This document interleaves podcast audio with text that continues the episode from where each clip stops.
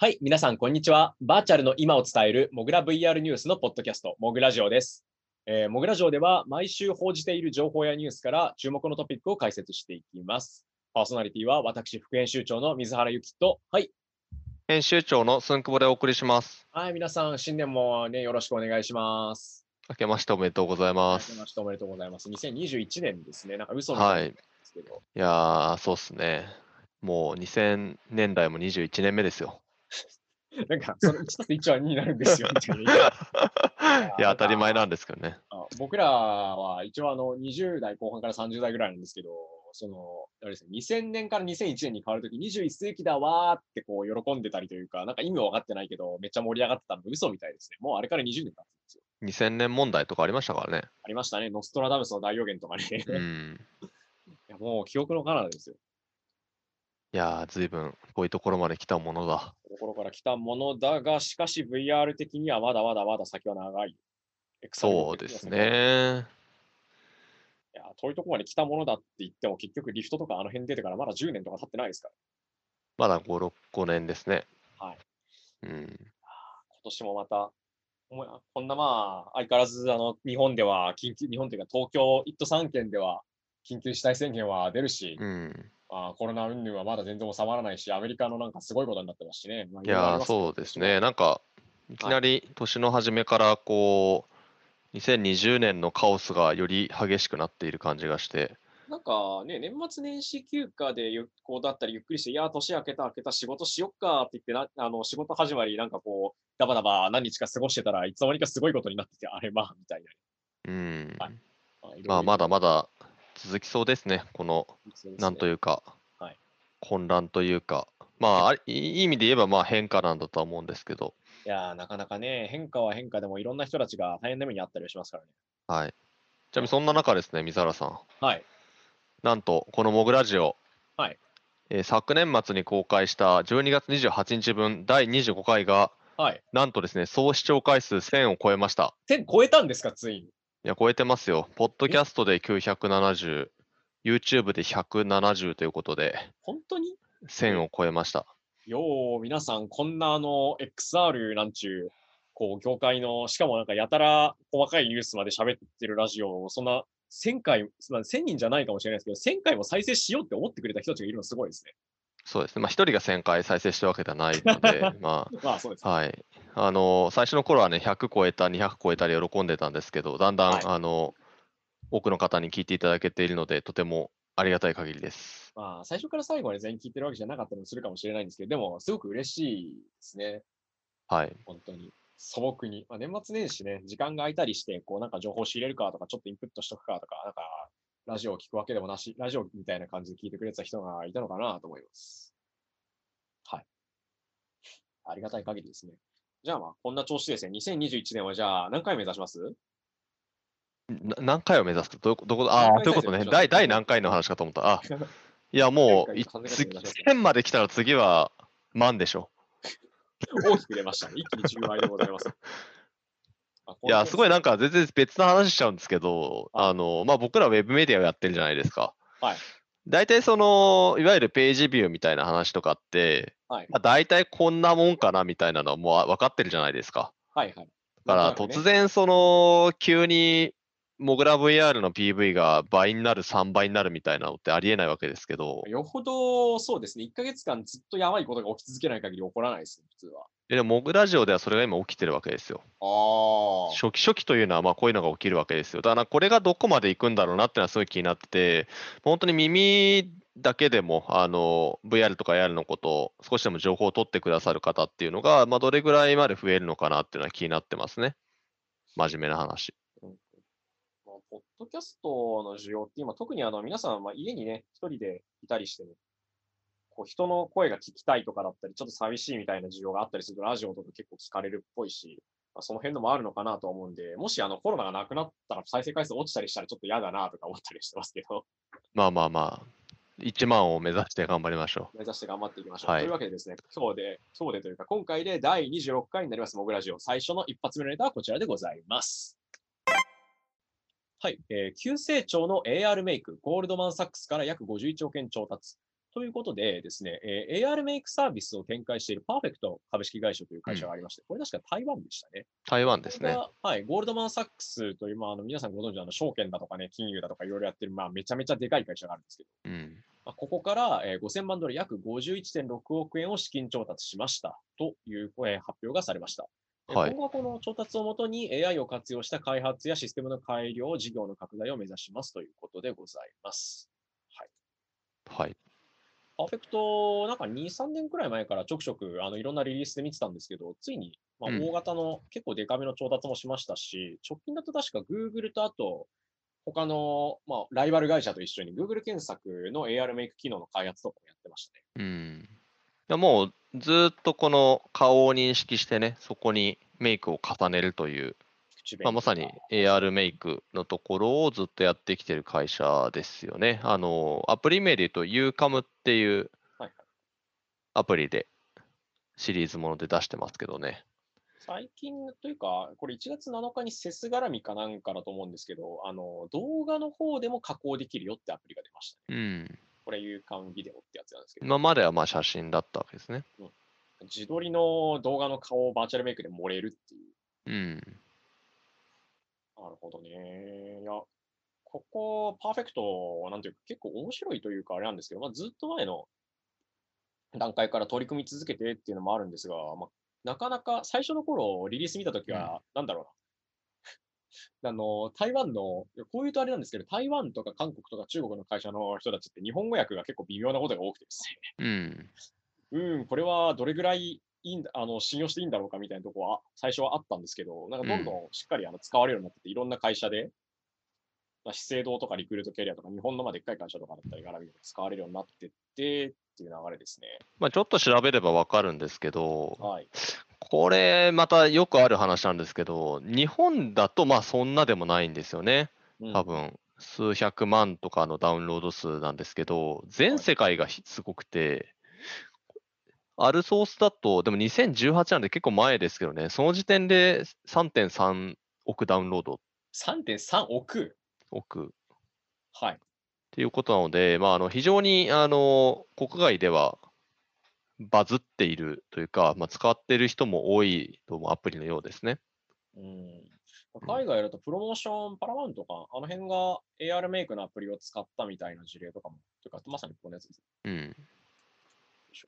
あったりして、だいぶ、そうですね、日本国内にいるとあんまりわからん系の凄さというか、そんな感じはします。そうですね。まあ、なんか最近よくこういう話してますよね。なんかロブロックスとかね、スナップチャットとかはいね。スナップチャットとかね、まあ、結構やっぱ日本だと流行らないけど、海外だとめっちゃ使われてるとかっていうことなのかなと思いますし、まあ、そもそも今回し、金を突っ込んでいるのが、ゴールドマンサックスっていう時点で、いや、僕、モグラでやってて資金調達でゴールドマンサックスの名前できたの、これ初めてじゃないかなっていう。言われてみると、なんか大体なんちゃらベンチャーファンドとかそういうのですよ。うん、なかなか、あのーそのスタートアップにお金入れるみたいなので、特にエクサ領域であんま見たことないんですよね。うん、ということもあって、まあ、あの、結構本気の投資なんだろうなと思います。まあえ分析はしてるところはあるけど、あるけどって感じです。まあ、なんだかんだ、あの、AR フィルターとかね、スマホでやったことがある人はわかると思うんですけど、やっぱりそのメイクしてる様子みたいなところまでしっかりなじませるのって相当大変なはずなんですよ。うんうん自然に乗っけなきゃいけないんで。合成でしょってなっちゃったら意味がないわけなので、まあ、このあたりのその AI だったりとか、まあ、AR 組み合わせてのこの技術っていうのは結構、社内でもきっと高い技術レベルを持っているんじゃないかなと。そうですね。うん。ちなみに AR メイクは、あの、ここのパーフェクトっていう会社と、あともう一つモディフェイスっていうカナダの会社かな、うんが、そのシェアを二分しているというか、この2強って感じですよ。はい。まあはい気になった方はちょっと調べてみると面白いかもしれないです、これは。そうです。確か、あの、日本だと、あの、スマホでまあダウンロードもあるんですけど、まあコロナ前の話かな。あの、化粧品コーナーとかにも置いてあるんですよね。あのー、中に資生堂とかのやつでうん店舗でテストやってみますみたいなあ、そうそうそうそう。店舗で実際につけなくても分かるよみたいな感じ。まあ確かにね、特に今の時代とかそういう方がいいっすよね。いろんな人がベタベタ触ったやつやるよりは。うん AR 試着系の流れってコロナ云々でだいぶブーストされた感じありますけど、こういうところでもね、出てきたんですね、トライうん。試し。いや、結構これは、は、なんだろうな、その、パッと AR でやろうとすると、まだ難しい領域を自社でめっちゃ技術を掘っていくっていうことなのかなと思っていて、まあ、服とかも今後ね、どんどん出てくるんじゃないかなと思いますね。うん。はい。どんどん出てきそうですね。靴とね、メイクはだいぶ出てるから、次は服行ってね、もろもろ出てくるんじゃないかなと。はい。ライオン系は。はい。というわけでですね、急成長の AR メイクがゴールドマンサックスから51億円調達した、まあ、会社が出てきたよというお話でございました。続いてですね、こっちもあの日本にいるとなかなか分かりづらい系の話をうんもう一本言いましょう。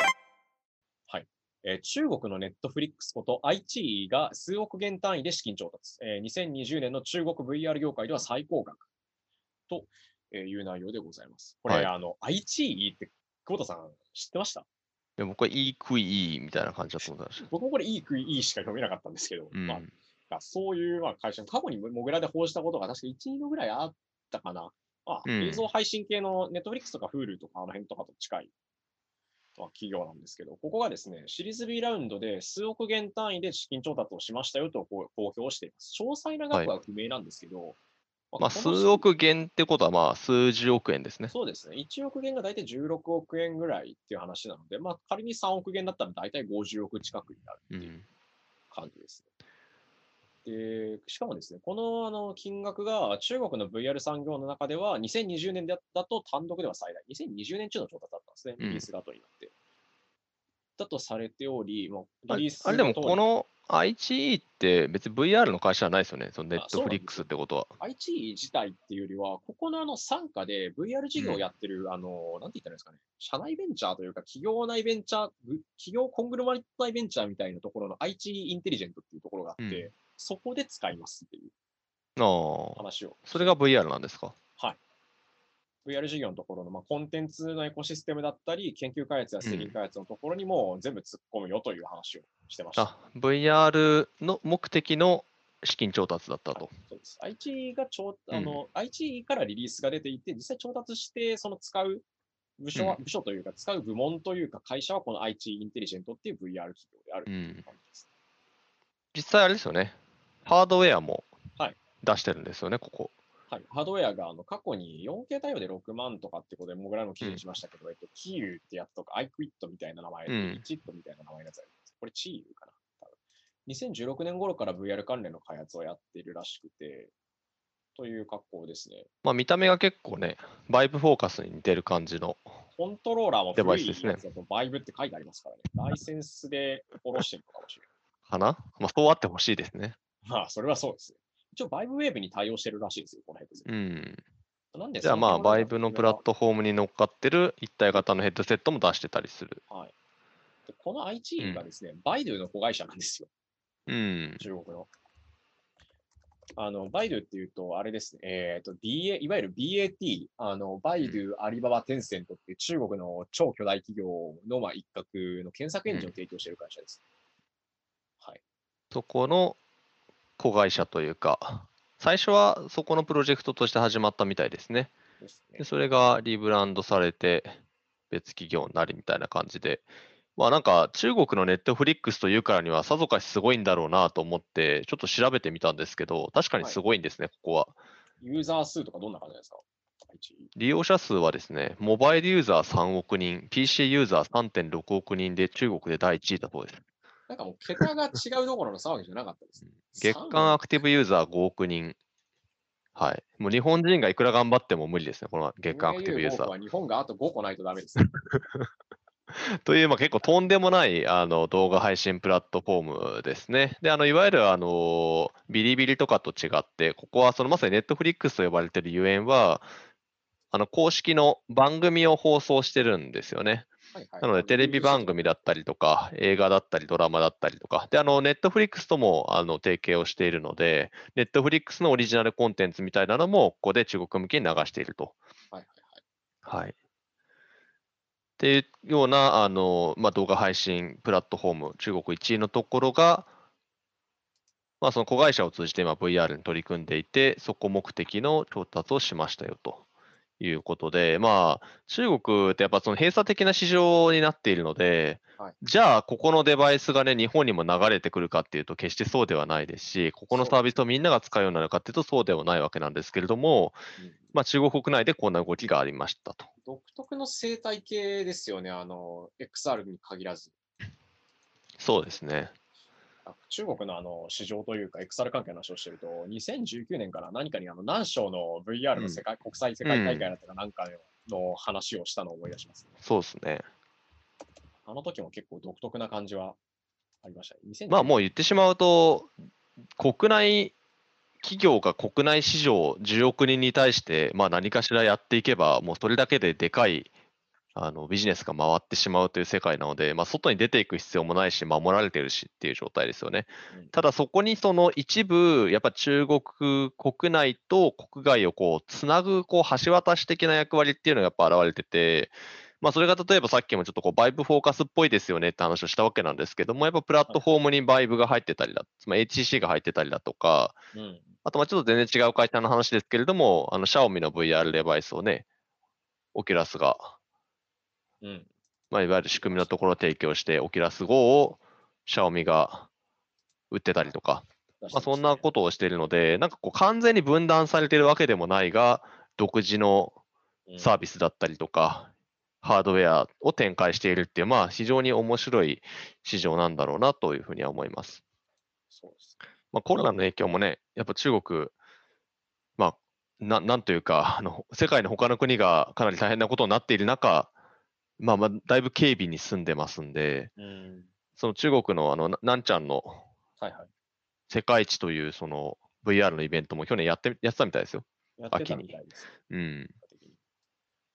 なんかロケーション施設も中国でオープンしましたみたいなニュースとかも今日もありましたし、なんかちょっとこう、世界の他のところと違う動きを見せているので、結構他がこうね、孫ついてる間に、なんか何かが起きるかもしれないとか思っちゃいますね。中国関係はこれは結構注目ですね、今後。はい。はい。というわけで、中国のネットフリックスと呼ばれている、えっ、と、イクイじゃなくて愛知、愛知、はい、愛知が数億元単位の資金調達。2020年の中国 VR 業界では最高額になるよというお話でございました。はい、次行きましょう。はい、えースマートグラス向けレンズ開発の、これまたなんか名前が難しいですね。レティ、レティ AR かな。レティ AR が日本国内のベンチャーキャピタルから資金調達ということで、なかなか面白い流れですね。えっ、と、スマートグラス向けの、これはレンズだったり、そのあたりを開発している会社ですね。レティン AR っていう、まあ、レティナとも読めなくはないんですけど、が、日本の、えー、とグローバルブレインという会社がですね、運営している、えー有限責任組合、投資事業有限責任組合の KDDI オープンイノベーションファンド3号っていうところからですね、KDDI なんですね。はい。っていうところから、えー出資が行われています。ああ、そうですね。グローバルブレインと KDDI のオープンイノベーションファンドが投資したって感じですね。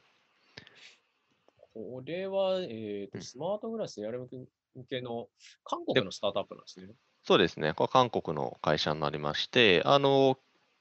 これまでも、まあ、ちょっとコロナの関係で展示会っていうのが止まってるわけなんですけど、はいえー GDC だ、ん GDC じゃないか、えっと、MWC だったりとか、あの、いろんなイベントでも出展をしててですね、あと CES にも、えー、一昨年とか、えー去年も確か出てたんじゃないかな、出ててですね、で、あの、ちょっとここの、あの、レンズと、その、いわゆる光学系って独特なんですよ。はい。で、彼らの持ってるえーレンズは PIN-MR っていうあの特許商標取得済みのメカニズムなんですけれども、PIN っていう名前がついてるんですね。これ何何かっていうと、名前の通りでピンホールが開いてるんですよ。ちっちゃな穴がレンズになんと開いていて、ただはいこれを通して見ることによって、逆にその見えているものが高精細になるっていうメカニズムなんですね。なるほど。あの目細めてみるとよく見えるじゃないですか。はいはい。ああいうのに近いかなと思います。ちょっとあの雑な説明ですけどね。ピンホール効果を利用して、うんレンズの中央に小型の鏡が並んでると。ミラーですねロードトゥ VR の今、古い、うん古めの記事を読んでるんですけど、上から投影した映像を、はい、目に届けるみたいな感じなのか。なるほど。そうですね。まあ、ちょっとだいぶ独特な、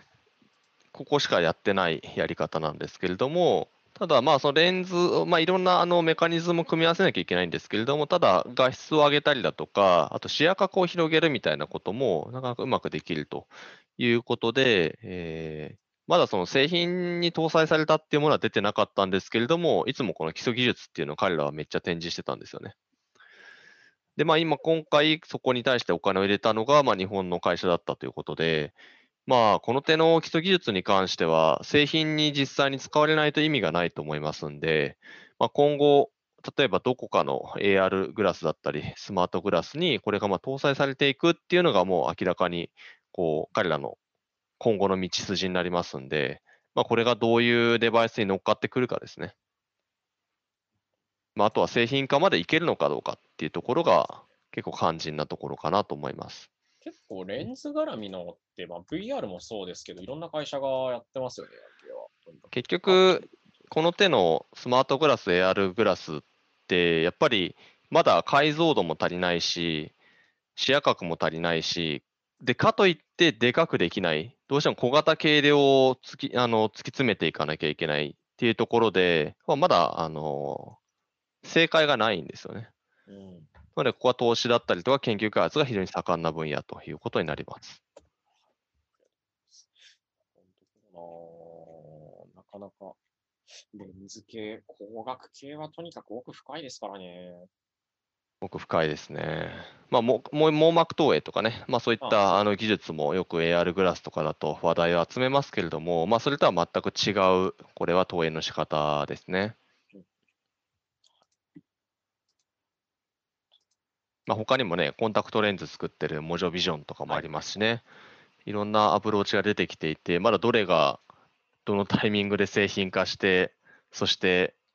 どう広がっていくのかみたいなところは、まあ、全くまだわからない状態と。うん非常にホットな分野ということになります。ここなかなか難しいですけど、掘ってったら相当すごいものできそうですね。うん。というわけでですね、はい、えースマートグラス向けレンズ開発の、えーレティン AR 日本国内のバーチャルベンチャーキャピタルから資金調達という形でございました。はい。ではちょっと噛んじ。次行きましょう。えー2020年 XR 市場はどう動いたのか、VR ゲームと一体型デバイスの成長に注目ということでですね、えーゲーム関係の業界を中心にリサーチを行っている会社のスーパーデータという、モグラ的にはおなじみというか、XR 関連でおなじみですね。まあ、 SuperData という調査会社がありまして、ここがですね、ゲーデジタルゲームだったり、インタラクティブメディアに関するレポートを発行しました。2020年のまとめというか、こういう感じでしたよという報告になるんですけども、うん XR 市場、まあ、大体67億ドルを占めているというふうにしているんですけども、今年どう動いたのかについてですね、書いてありますね、これは。はい。えーっと、まあ、大ヒットタイトルというか、つまりハーフライフアリックスですね。うんあのまあ、FPS のハーフライフシリーズっていうまあ名作がありまして、こちらの12年ぶりの新作かつ VR ゲームということで、まあ、これが売れに売れてですね、はいえー、大体6ヶ月で190万本ほど売ったのではないかというふうにレポートでは予測されています。2019年の PC 向けの VR ゲームの売り上げをしのぐらしいですね、この本数が。うん相当売れてるらしいと。ということで、一応 VR ゲームは前年比、2019年比で25%伸びたと。25%伸びたという形。はいまあ、これ、大きいと見るかちっちゃいと見るかで、あのー市場全体って考えるとやっぱちっちゃいですよね。うん、成長市場としては。なんかもう倍成長ぐらいしてほしいじゃないですか。そうですね、突然バイドンとかしてほしいですけどね。ところが、まあ、見方を変えると、そのハーフライフアリックスがこれを押し上げたと考えると、1タイトルでこんな上げて上げてるからすごいねっていう。ことにはなりますね、うん。逆に言うと、ハーフライフでんというだったりとか、そういうタイトルが出ないような年があったりすると伸びないんだろうなと。そうですね。逆に言うと。なかなか、まあ、これがやっぱり売上増のというか全体の増加の主要因になってるよっていう感じなので、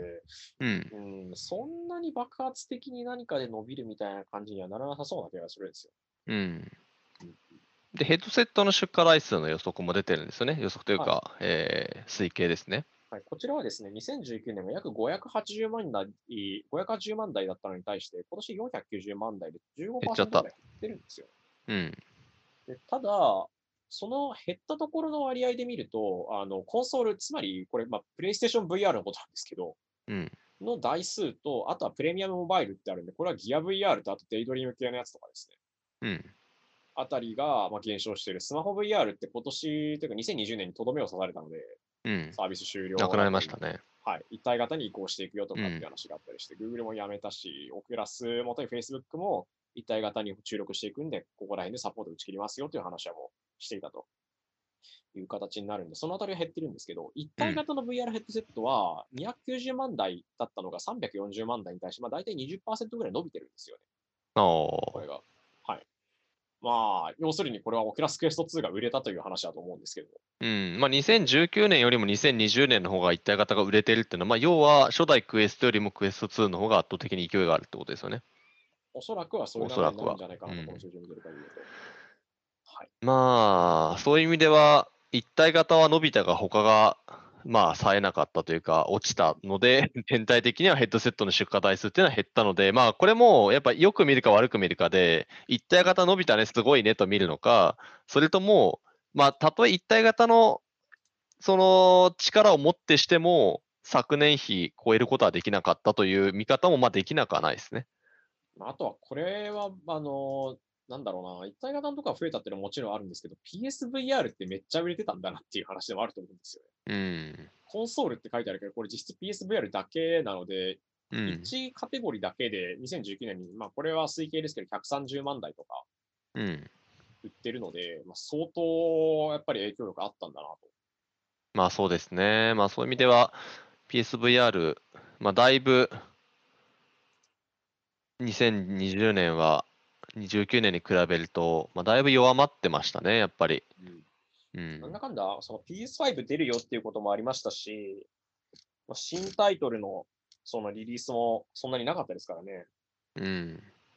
2019年はね、アストロボットとか、まあいろいろあったんですけど、そのあたりをえの影響を受けた数字なのかなと思いますね。そうですね。まあ PSVR 確か全体でも500万台以上は売ってると思うんですけれども、まあここのこの細り方っていうのはおそらく、まあメーカーである SIE も意図的な部分があるんだろうなと思うんですよね。要するに次世代っていうところにまあ軸足を移していっているので、確か、あの、これ VR 関係ないですけど、PS4 Pro もね、もあう出荷が終了するという話が出てましたけれども通。常版の PS4 だけになるっていうラインナップが変わって、そういう話もあったんで、もうまあ PS5 に移行していってて、まあ、仮にうん VR デバイスをまた出すとしたら PSVR2 的な存在のために準備しているんであろうなってことで、うんここの現象は納得いくんですよ。そうですね。まあ、もうそこに力を入れる時期ではないということなので、っていうことは何かに力を入れててほしいなとは思いますね。そうですね。まあ2021年も多分この傾向を引き継がれて、まあ VR ヘッドセットは Oculus Quest 2だったりが牽引していく格好になるんじゃないかなとは思います。うん。はい。はい。というわけでですね、2020年の XR 市場の動向についてのレポートが出たよというお話でございました。VR ゲームが伸びて、デバイス全体は減ったけど、一体型のは伸びましたよという内容になっております。はいというわけでですね、えーまあ、その VR ヘッドセットの一体型の伸びを示すような次ニュースになりますね、次は。はい。えー、Oculus Quest 2の月間アクティブユーザー数が初代 Oculus Quest を発売後7週間、およそ2ヶ月で上回りましたという内容のニュースでございます。うんこれ、あの、Facebook が年始の挨拶で出してたんですよね、確か。Facebook はいはいはいあれですね。あのーそこの担当バイスプレジデントのアンドリュー・ボズワース氏、通通常、通称ボズっていう人がいるんですけどね。まあ、彼の年始の投稿ですね。はい。Facebook、テックアット Facebook の、まあ、公式ブログのところに書いてあるんですけど、そこで書かれてますね。はい。7か7週間足らずで元のクエストの、はい、えー元というか初代クエストのマンスリーアクティブを上回りましたというはい。話です。で、これまで出したどのヘッドセットよりも多くの女性がクエスト2を使っているっていうところもなかなか面白いですね。ああ。まあ、Facebook アカウントに紐づいてるから、男性か女性かはほぼ明らかなわけですね。こうこうやって情報が出ていくわけですね。なるほどね。いやそうですよね。プレイステーションを遊ぶときに男性か女性か入れないですからね。入れないですね。入れないですね。なかなかこういうところで出てくわけですね。まあいいのか悪いのかわからないですけどね。あとまうんあこのニュース、あのーまあ当然クエスト2が売れてて勢いがいいっていう印でもあるので、とてもあのーまあう嬉しい話ではあると思うんですよ。うん。で、まあたった7週間ってことなんで、まあこっからまだまだね、あるわけで。うんどんだけこのクエスト2が初代と比べて売れていくんだろう、ワクワクっていう話であると同時に、なんかすごく引っかかったのは、なぜ MAU なんだろうというね。ああ、あの、そうですよね。月間ユーザー、使用ユーザー数は上回上回ったって言ってますけど、なんでいや、これ、売り上げがクエスト1超えたって言えばいいじゃないかと思っちゃったんですけど、まあ、多分それは言えないような理由があるのかなとは思うんですよね。あーうん。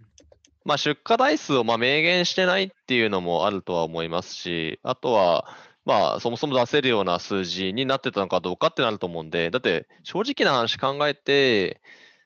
結構クエストからクエスト2に乗り換えてる人もいるじゃないですか。うんうん。で、多分クエスト買った人でも遊んでない人もいると考えると、まあ、アクティブユーザーは確かになっていう。まあしかも、熱心に遊ぶようなアクティブユーザーは。うん。そうですね。1年で大体まあ、多分売れたのって、まあ、どっかだったかな、スーパーデータかどっかになりますけど、また予測は、初代クエストは1年で100万台とかいろいろ言ったりもしましたし、クエスト2の販売ペースは初代クエストより早いですよって10月のまあクエスト2出てから1週間ぐらいかな、したときに、うん。Facebook 自身が言ったりはしましたけど、クエスト2そのものの販売台数って詳細に言われたことないです。ないですね。うーん。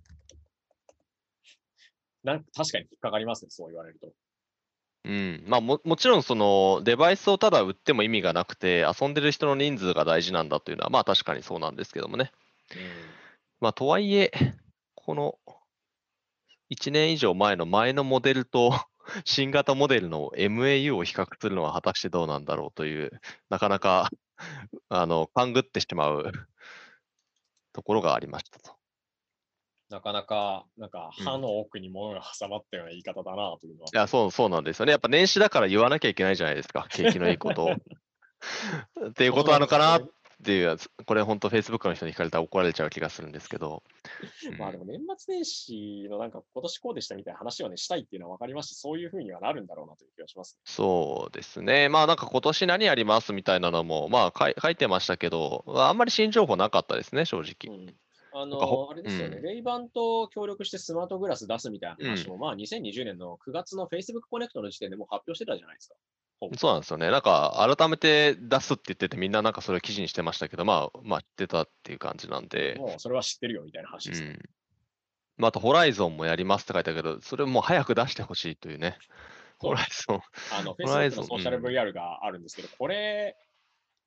ちょっと前、2年、2年ぐらい前でしたっけ？話出てきたのって。2019年の Oculus Connect で発表されて、2020年にはという話だったんですよ。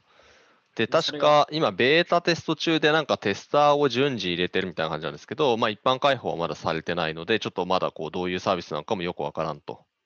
うんいう状態ですね。はい。なかなか出てこないし、どうなるんだろうなという話でございうます。ん。そうですね。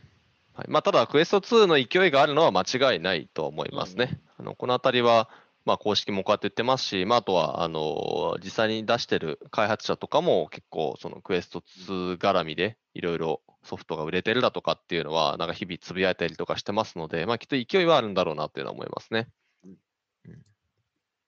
はい。はい。というわけで、オキュラスクエスト2の月間ユーザー数が初代クエストを発売後およそ2ヶ月7週間で上回りましたよという、えー歯の、えー奥歯に物の挟まったようなね、言い回しを Facebook が念頭にしたよっていう話でございました。まあ、実際売り上げのね、だったりとかユーザー数が増えてるので単純に喜ばしいことなんでいいことだと思うんですが、なんかこう、ん引っかかるなっていう話が出てきたという次第でございます。はい。はい。で次行きましょう。ちょっとこっちはエンタメっぽい話。エンタメというか、お役立ち系というか、えー落とし物トラッカーを提供しているタイルが AR を活用したトラッカーを開発中かということで、これは Bluetooth を使って、まあ、どこにそのものがあるのかを知らせてくれるアプリとかハードうんハードウェアを提供している会社ですね。はい。ここが AR と UWB、ウルトラワイドバンド通信を利用して、えーどこにその自分の探しているものがあるのかを AR で教えてくれる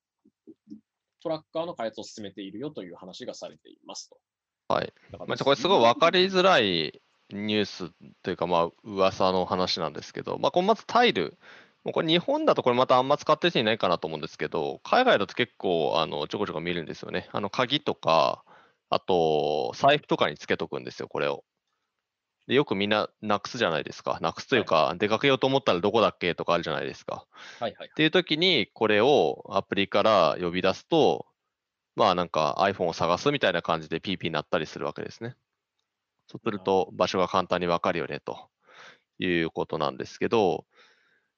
まあ最近その Apple 自体も、えーちょっと名前忘れちゃいましたね。もうタイルに非常に似た確か仕組みをそろそろリリースするんじゃないかっていう噂も出てますけれども、えーこの UWB っていうの、ん？あ、エアタグですね。そう、エアタグですね。これ去年結局発表されなかったんですけど、まあ基本的にこのタイルとほぼ同じですね。えーこれ UWB っていう、あのウルトラワイドバンドの通信というのを使って、要は音を出すとかじゃなくて、もう位置を特定しようという、まあそういう、えー技術になりますね。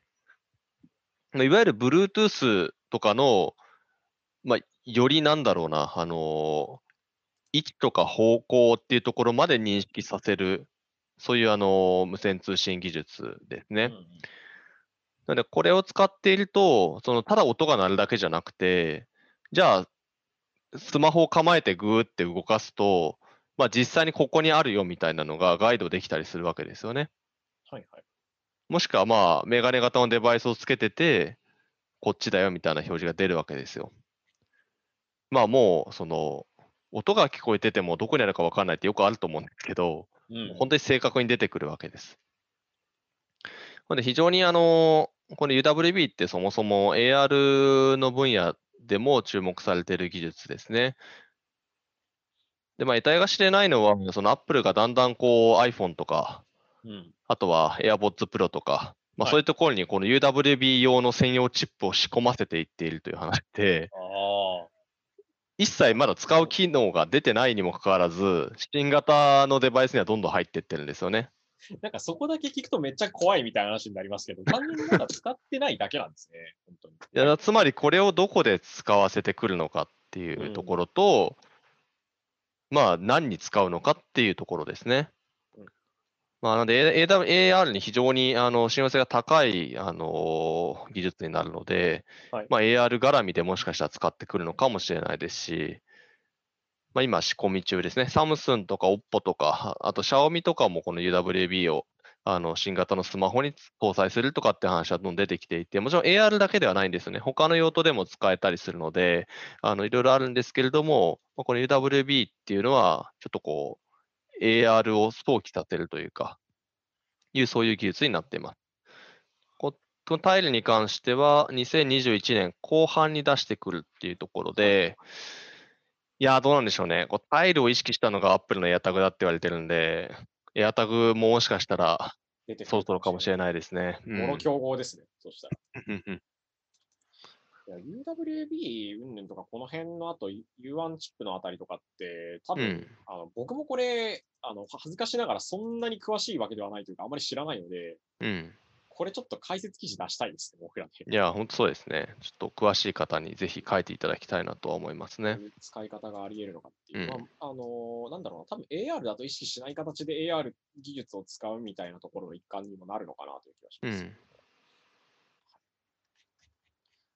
というわけでですね、落とし物トラッカーのタイルがですね、AR を活用したトラッカーを開発中かという内容でございました。はい。次行きましょう。あこれちょっと悲しめな話ですね。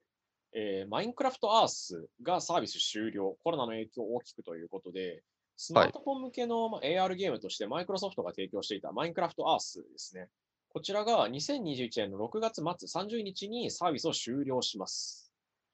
はい。もう終わっちゃうんですね。終わっちゃうんですね。えっと、マインクラフトはもう、あの、おそらく説明不要だと思うんですけども、まあ、全世界で1億人以上がプレイして、まあ、出会い買ったという、マインクラフトですね。これを AR を使って、現実を舞台にして遊べるというモバイルゲームでした。2019年の10月頃から段階的にアクセスが開始されてたんですけども、えー今年のですね、今年のというか2021年の頭の段階でサービス停止、サービス終了するよということが発表されました。まあ、うん理由はあの新型コロナウイルス流行なんですけど、うん。これどういうゲームかっていうと、まあ、外に出て、うん。位置情報だったり、あるいはその床というか地面のがどこにあるかとかっていう情報を使って、スマホの中のまあ空間上というか AR で建造物、マイクラのあのブロックを積み重ねてものを作るとか、そういう遊びができるアプリだったんですけども、まあ、このご時世で外に出れないので、そもそもうん。難しいよねという話におそらくなったんでしょうね、これは。まあそうですね。まあもともと実験的なうんあの取り組みだっていうのはどうもされてたみたいですけどね。うん。まあただ、さすがにこのタイミングで外で歩く系のやつはしんどいですよね。そうですね。ちょうど、まあ、ポケモン GO とかはだいぶもう外に出ないで遊べるよううんにだいぶ変化しましたし、まあ、こちらもいろいろ入ったりはアップデ、アップデが入ったりしてるんですけども、それでもちょっと主観になっているところを考えると難しかったんだろうなという。うん。まあ特にやっぱりこう、マイクラースの売りって、まあもちろんその素材集めみたいな、まあいわゆる位置情報パートみたいなのもあったわけですけれども、はい、結局その友達と集まるなりして、現実空間になんか置いたりとかするっていうのが、まあ何よりの、あのーポイントだったと思うので、まあそれができなくなっちゃったのでっていうのは、まあなかなか打撃になっていたのかなと。うんまあ、あとあとはコロナ前のことも考えると、まあ、なかなかユーザー数、特にまあ日本だとまあ伸び悩んでたのかなっていうのはありますね。そううんですね。、他の位置情報ゲーでいうところが、まあ、ポケゴはあの言わずもがなとして、まあ、ドラクエウォークとかは後発ですけれども、結構ユーザー数、今でもキープしてるかなと思うんですが、まあ、なかなかマイクラアースはユーザー数伸びなかったのかなというふうには感じてます。難しかったのかなとうん僕も触りましたけど、最初の頃はちょっと UI だったりがだいぶ不親切でしたね。今どうなってるのかわかんないですけど。テストで出しましたという感じがね、うん。強かったですね。いやーまあ、ただ非常に意欲的だったと思うんですよ。あのーいわゆるホロレンズとかで使っているような、あの MR のアンカーのシステムとかをあのスマホ版にも使って、一同期とかをしていくっていう、まあ、いわゆるその多人数で同じところにかざしたらちゃんと同じところに見えるみたいな機能っていうのが入っていたので、まあ、そういう意味では、とても、あの言ってしまったホロレンズとかでやっているようなもののこうコンシューマー版としての実験だったかなと思うんですけどね。同時にあの、他のところで行くと、あれですね、えっ、と、いわゆる AR クラウドとか、まあ、3D マップって呼ばれるものをユーザーの手を使って、まあ、ユーザーをそのカメラというかエージェントとしてデータを収集しようみたいな発想って、まあ、ポケモン、ナイアンティックとかポケモン GO とかでやってたりするんですけど、まあ、あれの短所の、あれの一つになるんじゃないかという期待は結構あったんですよね、正直。うん。このタイトルも。が、しかしこの状況になって外に出れないとなると、ユーザーに取ってもらうところじゃねえぞという話でもあり、まあ、実そうですね験的な云々というところもあって、早めにサービス終了することを決めたという格好ですね。はい。というわけで、AR ゲームマインクラフトアースサービス終了、コロナの影響を大きくという内容でございました。はいそして、じゃあ次行きましょう。じゃあまた、こちらまた AR 系なんですけども、TikTok もついに AR フィルターを導入、iPhone のライダーに対応。うん。ということで、まあ、皆さんご存知というか、もう、あの、僕らの世代よりもうちょっと下の方なのかな。うん。一番広がってる。10代から20代の間、まあ、大人気でございました。おめでとうございました。ございます。あの、TikTok ですね。ショート動画の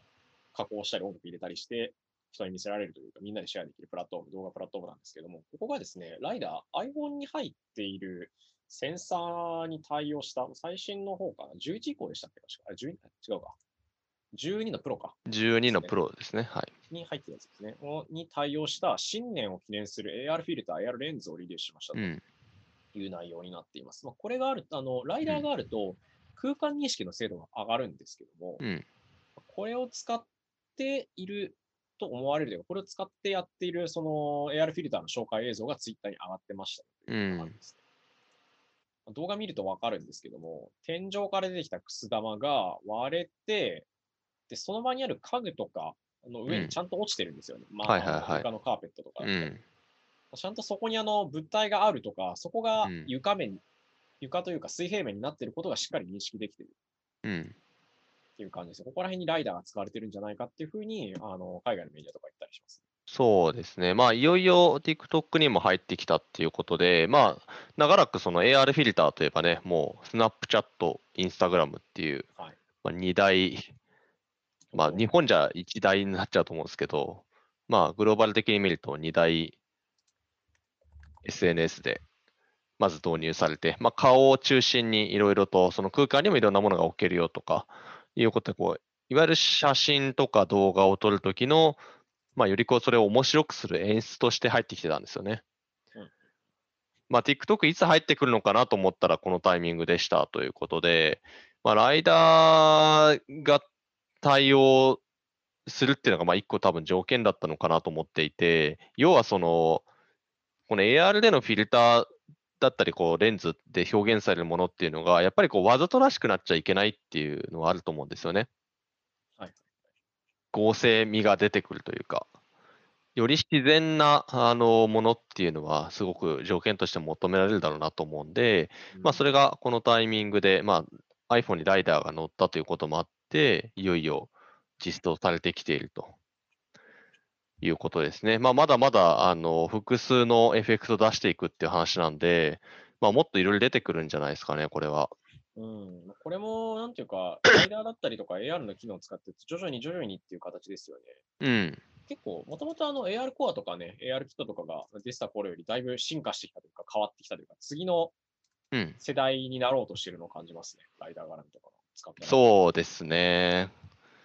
まあ、実際これやりたいから、ライダー搭載の iPhone に買い替えるみたいな人も、さすがに TikTok だと出てくるんじゃないですかね。もうちょい対応してるアプリとかだったり、あの iPhone8 とか9とうんかだったり、あの辺の、まあ、ちょっと前の10以前の全画面じゃないやつですよね。うん。使ってる人まだいると思うんですけど、あの辺非対応ですみたいな話になってくると話が変わってきたりとか、もしくはあの、まあ、そもそも生まれて初めて買った iPhone はそもそもライダー搭載だったみたいな世代が今後出てくるんじゃないかなって、スマホとかがはい。気はしますね。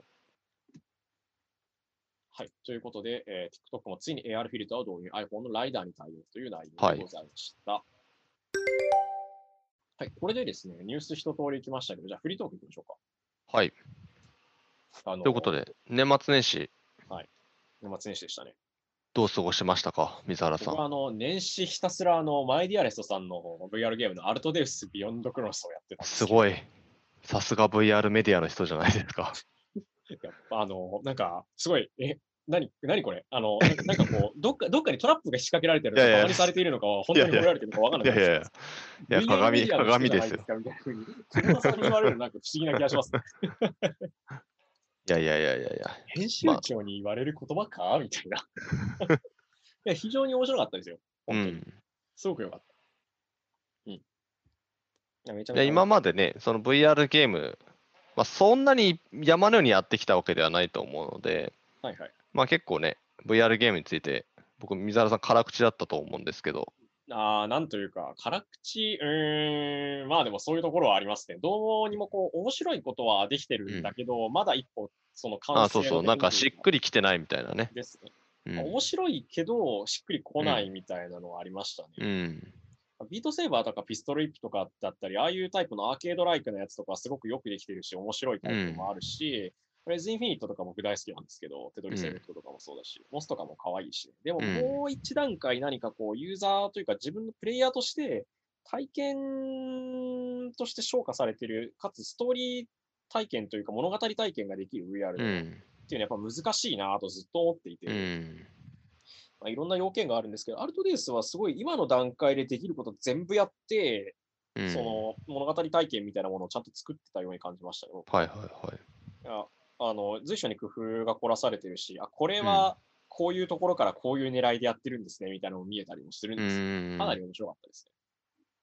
一気にクリアまで。いや、一気に、あの、こんだけは、なんだろう、真剣にずーっとやり続けてたの久しぶりかもしれない。ああ。ハーフライフは面白かったんだけど、めっちゃグロくて、うーん、みたいな感じになりましたそうですね。あれはなかなか人を選ぶゲームでしたねハ。ーフライフアリックスはあれはあれでめちゃくちゃすごいんですけど、ようこんなとこまで作ったなみたいな、あの液体表現とかがアップで追加された。だったりとか、まあ、ガラスにあの文字が書けるとかね、うん。ヘッドクラブの造形も結構すごいし、まあ、あれとはまた別軸で一個の完成形というか、なんだろう、すごく気合を入れて作ってしっかりしたタイトルが出たなっていう印象です。うん。はい。まあ、それがね、日本のスタジオから出てきたっていうのは、なかなか希望の持てる話ですね。そうですね。VR ゲームのそのにおける物語体験って意味だと、一手先に行ったなという、あの、うん森保さんは、とは思いますね。や本当に面白かった。あれは。ぜひじゃあもっとあディープなね、レビューとか読みたいですね。いいですしね。皆さんにもぜひプレイしてほしいタイトルですね、あれは。本当に。まあ、僕は年始はアルトデウスやったんですけど、さんは、寸久さんを、元井寸久さんは年末年始は、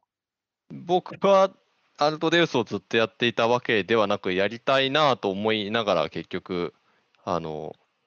プライベートの方に忙殺されていたので、お疲れ様です。はい。特にあそののなかったですよね。の、2020年を振り返り、2021年の展望を語るみたいな、こう、記事をうんがっつり出してましたね、その日は。そうですね。これ毎年恒例でやっているので、もうあの義務感かつ、あのまあ、正直これ面白いんですよね、この企画やってて。あの、そいろんな人たちに聞いてますよ。あの、かでっかい会社の、うん。まあ、そのか XR 関係のプロダクトマーケティングだったりとかをやっている方だったり、あるいはうん XR スタートアップのもう代表の方とか、プロダクトマネジメントの人だったり、うん。あるいはあのそうですね大学の方で教えているような、うん。もうずっと昔から XR 関係やってますっていう方々だったり、業界関係者もろもろ出てきて、皆さんの立場から見てどうかとか、いろいろ聞くっていう回なんですけど、かなり面白いですよ、これ。そうですね。まあこれ、もともとゲーム系のメディアがゲーム業界でやってるのを見て、あこれ面白いなと思って、試しに始めたら面白かったに続いてるっていう感じなんですけど、うんあの今回33人かな。ちょっと毎年、あのやっぱキーパーソンっていう風にしているので、ちょっとこう、うんまあいろいろ英語センス皆さんありますんで、あの編集部の方で選んだ方々にえーお答えいただいてるんですけれども、これなかなか面白いのが、その、特にこ去年ってやっぱコロナの話があるじゃないですか。はい、はい。で、当然みんなコロナの話をするわけですね。そうですね。今、それはサーッとスクロールしてる限り全員話していやもうコロナっていう言葉が何個入ってるんだろうみたいなぐらいなレベルなんですけど、あ全部で34個。で、えっ、と、ただその、皆さんがその言ってることって、すごく共通してる部分っていうのが明らかにあるのと、逆にそれぞれのフィールド、例えばその医療向けとか、もしくはハードウェアメーカーとか、デジタルツインとか、あの、それぞれのテーマにしているところでは、まあ、当然異なってくるんですよね。だからそれがこうすごく分かりやすく出るんですよ。こんだけ33人にも聞いてると。うんうん。なので、これ、あの、正しい読み方としては、まず共通点が何かっていうのを見てもらって、ほとんどの人が同じこと言ってたら、もうそれはほぼ、ほぼ集合値的に正しいということになりますねうん。特に今年どうなるかとか、そのあたり。で、逆に、あの、個別で分かれていくところっていうのは、まあ、各テーマの非常に大事な、あの、示唆なのかなというふうに受け取っていただくといいのかなっていうふうに思ってます。いや、本当にあの、なんでしょうね。皆さん、一色かと思いきや、実はコロナ云々の話をしてなかったりする人もいたり、うんあ。るいはこういうところで使えるようになったとか、こういうふうに変わったよね、みたいな話もしてましたね。うん。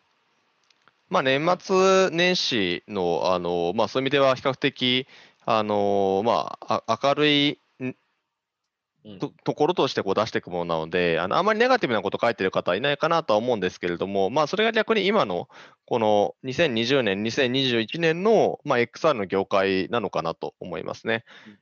結構2020年前半っていうのは、あのコロナの影響で、まあ、クライアントがいなくなっちゃうかもとか、うん。あの XR に対してお金投資してくれなくなっちゃうかもとかっていう不安がやっぱり XR の業界もあったわけですけれども、まあ、それが後半になってくると、どちらかというと、まあ、DX の対象だったりとか、うんもしくは現実にできなかったことを実現できる技術として非常に注目が集まり、まあ、本当に会社によっては、あの倉沢さんみたいに公言しているところもありますけれども、まあ、あの史上最高の売り上げだったりとかね、うん利益が出るみたいなぐらい、そのビジネス的にもまあうまくいっていた会社っていうのも出てきたということで、まなんていうか、激動だったのは間違いないんですけど、非常にポジティブに2020年皆さん終わって、さらにその流れがまあ2021年でまあ加速するというか、あの弾みになっていくっていうことなのかなと思います。いやはや本当に、なんでしょうね、2020年のそのコロナ云々が一気に広がる前の、前からもそうだったんですけど、まあ、徐々に徐々にしっかり広がっていくんだろうなという、うん。なんでしょうね、ちょっとずつ、なんかこう、1年で100倍とか、1年で市場規模10倍、30倍みたいなことには、なりづらいだろうけど、しっかり着実に一歩一歩歩んでいくんだろうなみたいな空気があったんですけど、うん。19年の段階とかも、2020年入っていきなりガターッと落ちたりとか、やべえやべえってみんなで言ってた後に、XR 関係がぐっと中盤以降伸びてったり、投資対象としてすごく注目されたりっていうのをうん。見ましたね、本当に。そうですねなんか皆さん結構そういう話が多いですね。そうですね。うん、まあ、あとこれ結構キャラクター出てますんで、なんか書きぶりだったりとかはとても面白いですね。皆さんユニークでいいなと思ってるので、毎年続けております。はい。っていうふうにして、なんかこれ、あの、じゃあ、もぐらさんはどう思ってるんですかというのをちょっと濁してるんですけどね。確かにね。はい。え、それどっかで出すんですか？いや、どうしますか毎年やろうと思って、なんかやりそびれちゃうんですよ。要するに今年注目したいなんなんなんとかのことみたいな、よくあるじゃないですか。あ、ああいうのって出してみたいんですけどねなんかで喋って、というか、モグラジオを一回丸々潰して特番をやって、その中身を後で記事にするとかどうですか？ああ、それでもいいかもしれないですね。なんか突然、あの、そうんモグラジオ聞いてる人たちがすると、なんかこいつら企画会議始めたぞみたいな感じになってるかもしれないんですよ。そうですね。ちょっとそのあたりどうにかして今年は出していきたいなと思っていますね。はい。私も、私もあの、壁打ち役というか、それの聞き手兼喋りとして多分参加するんだろうはい。な。はい。そういうわけで、まあ、年末年始何やってたのって話と、まあ、2020年と21年の、まあ、振り返りや展望に関しては、モグラにですね、VR、AR、MR 業界編、キーパーソン33名が語る2020年と2021年という記事で出てますので、ちょっと遡ると見れると思います。カテゴリー業界動向かな。その辺で見れば出てくるかなと思います。はい。はい。というわけで、えー新年2021年初のモグラジオ第26回、ここまでとなりますと言いたいところなんですけど、その前に宣伝の時間。はい。はい。というわけでですね、えーすいません AR、VR、MR の最新動向を語る、えー、CES2021 の報告会というか、CES2021 から、えー見るに今年の XR 業界の展望ですね、を語るイベントが、えー1月18日にオンラインで開催されます。はい。えー、Zoom ウェビナーで、えー開催し、イベント後チケット購入者はですね、スポンサー、まあ、スポンというプラットフォーム経由でアーカイブ視聴ができます。えー一般2500円、学生は1000円になっています。はい。登壇者はですね、えージャーナリストとして活躍されている西田宗近さんと、えーそれから、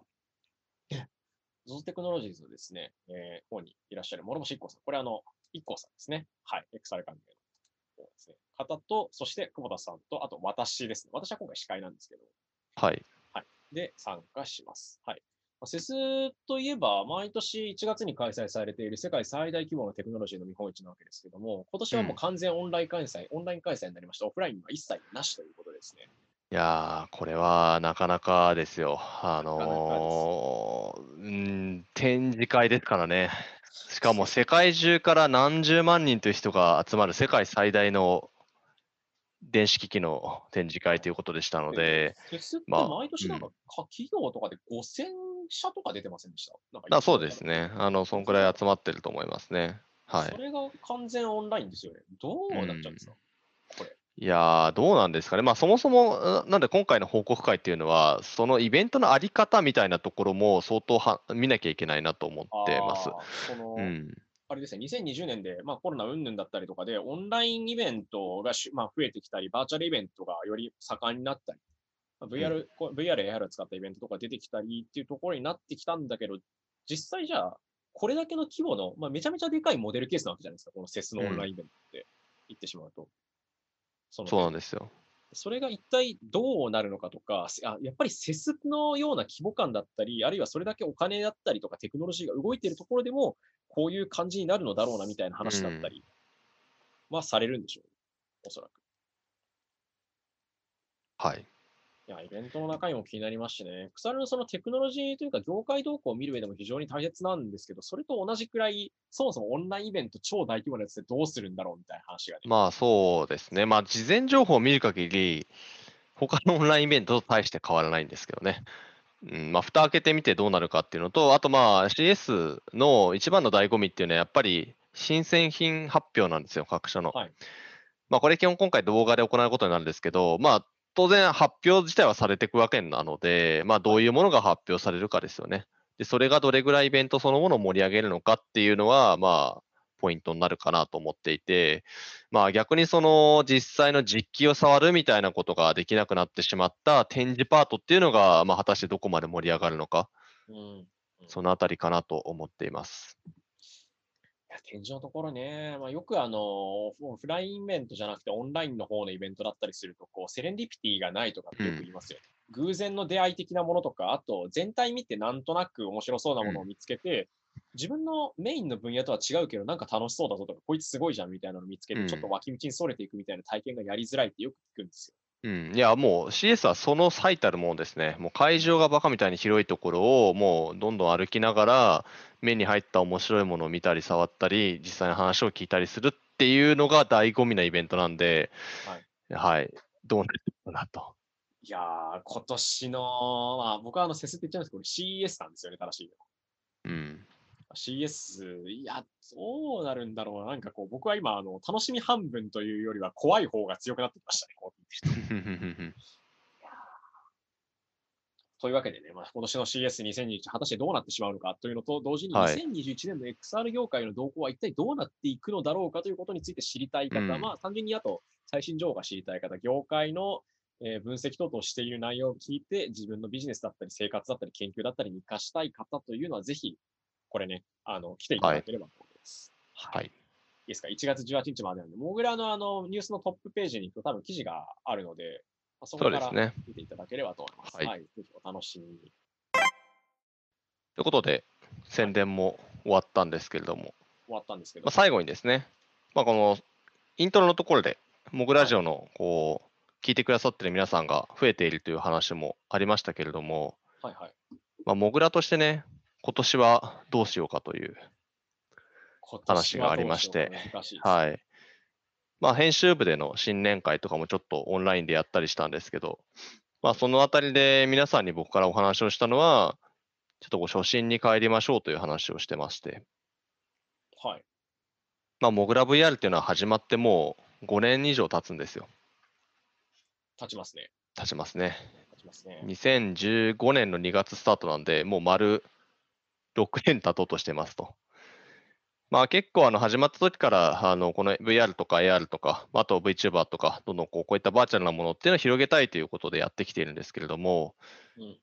まあだいぶ6年間で景色は変わりましたからね。そうですね。最初のまあ、あの、オキュラスリフトというか、もう DK2 のクラウドファンディングとか、あの辺からまあ始まり、そしてうん。5が出て、リフトが出て、まあ、これ順番さておき、PSVR も出て、で、うんまあ、Vive Pro だ、やれ Vive Pro だの、まあ、他にも Windows MR だの、うん。いろいろ Valve Index だの、オキュラスクエストだの出てきましたけど、いやー、なんか、うん。もうまあハードウェアの思い出もあれば、ソフトウェアの思い出もあれば、プレイヤーの思い出もあればみたいな、まあ本当にたくさんのことがあったわけなんですけどね。まあだいぶその、広げなきゃいけないこうものとか、それからその広げなきゃいけない人たちっていうのもだいぶ変わってきたなという、当時に比べたらもう VR やってる人なんてとんでもない人数増えてますんで、そうです。うん、よりこう今の状況で、このバーチャルなものに対して、より多くの人に関心を持ってもらえるような、まあ、そういうメディアにしていきたいなというふうに思っていまして、まあ、このモグラジオもね、そろそろなんかいろいろフリートークもそうですけど、コーナー的なのをね、作ってってもいいなと思ったりとか、そうです。はい、あとはまあ、モグラ VR のメディアの方もちょっとこういろいろ企画を増やしていくみたいな形で、読み応えのある記事を増やせたらいいなというふうに思っています。そうですね。はいもっとヘビーなっていうとあれですけど、面白いというだったりとか、あとはあの他にも、そのちょっと興味あるんだけどっていう人たちが見て、こう、なんだろうな、パッと、あ、この業界だとこういう使われ方してるんだとか、ここら辺が熱いんだみたいなのがすっとわかるようなやつとかもやっていきたいですね。うん、そうですね。世の中、あの、どうしてもツイッターだったりとか、あと VR 関係の関係者ばっかり見てたりすると、もうみんなめちゃめちゃコアで技術の話めっちゃしてるし、とかだったり、まあそういうのってよくあるんですけど、あくまでそれってものすごく凝縮された一側面にしか過ぎないので、はい。試しにそれ使ってみたいんだけどとか、全然わからんのだが、みたいな人も、ちょっと読んだらわかるようなやつ、軽くわかるようなやつ、入り口になるようなやつとかだったりは作りたいですね。そうですね。はい。もちろん、あの、きちんと業界誌としてというか、業界誌としてってあれだけど、そっちの XR 関連の専門メディアとして、まあ、VR ニュースもそうだし、VTuber 系とか XR 関連のエンタメっていう意味では、モグライブもそうなんですけど、まあ、双方ともそのあたりしっかり掘っていく、しっかりやっていくっていうところは変わらずではあると思うんですけどね。はい。というちょっと年初らしいステートメントを言ってみました。2021年ね、僕は学び直しの年にしたいですね。本当おに。おうん、学び直し。いや、これ完全に余談になっちゃうんですけど、よくあの、何もわからんって言った後に、こう、もう丸々完全に理解したみたいなのあるじゃん。はいはいはい。いわゆるあのソフトウェアエンジニアジョークで、うん。こう徐々にやっていった時、でその後に、あの、何もわからんになった後に、ちょっとできるになるみたいうんうんうな。んこれ、あの、何言ってるかわかんない人もいると思うんですけど、要するに勉強していったり何かを学んでいったりした時に、最初は何もわかんなかったのが、途中である一点を超えると、もう全部わかったぞ、やったぜ、みたいな感じになるんですけど、うん。その後、自分の知らないところがめちゃめちゃ広がっているっていうことに気がついて、何もわからないになった後に、ちょっとだけ、ここだけならわかりますみたいなふうに言えるようにな話があるんですけど、2021年は、あの、そうですね、何もわからんからちょっとわかるようになりたいですね。19年はなん完全に理解したみたいな風になったんですけど、まあ常に情報が更新されていきますからね。そうですね、改めてちょっとパチッとこの分野だったり、こう XR 関連だとこの辺はいけるぜみたいなのうん。は改めてやっていきたいですね。自分は今すごくクラウド方面とか 3D マップ絡みは楽しそうだなと思ってるうん。しかな。逆に久保田さん、個人的には何かあるんですか？今、僕はあの個人的には学び直しにしたいって言いましたけど。はい。いや個人的には僕は、あの、ちょっと去年は比較的、なんだ、僕としては潜伏してしまっていたので、はいはい。アウトプットを増やしたいなというふうに思ってますね。なの19で、年とかわざわざ1ヶ月かけて欧州のあたり回ってめちゃめちゃ取材してましたもんね。まあそうですね、まあそれ今できなくなっちゃったわけなんですけど、ねはい。なので、ちょっと僕はアウトプットをしていきたいなと思って、1週間に1本ぐらい記事が出せたらいいなとか思ったりしてますね。はい。はい。というわけでね、年始あの、僕は、えこれなんか対照的なの面白いですね。僕はインプットめっちゃやりたいですっていう話を今したかと思ったら、久保田さんはアウトプットめっちゃやりたいです。そうです。ね。はい面白いですね。サイクルが若干ずれていうん。ますが、それはそれで個々人の課題ですので、楽しみそうですねはい。皆さんもね、あの、今年どうしますかみたいなのちょっと考えてみると面白いかもしれません。はい。年始の抱負というか。ですね。はい。というわけで、えー、モグラ VR ニュースのポッドキャスト、まあ、元にモグラ VR 全体のですね、ポッドキャストなんですけど、モグラジオ、えー新年一発目の、えー第26回、これにて、えーお開きとなります。皆様、ありがとうございました。ありがとうございました。はい。パーソナリティは私、副編集長の水原由紀と、はい。編集長のすんくぼでお送りしました。はい。じゃあ皆さん、また来週ま。た来週。寒いから気をつけてね。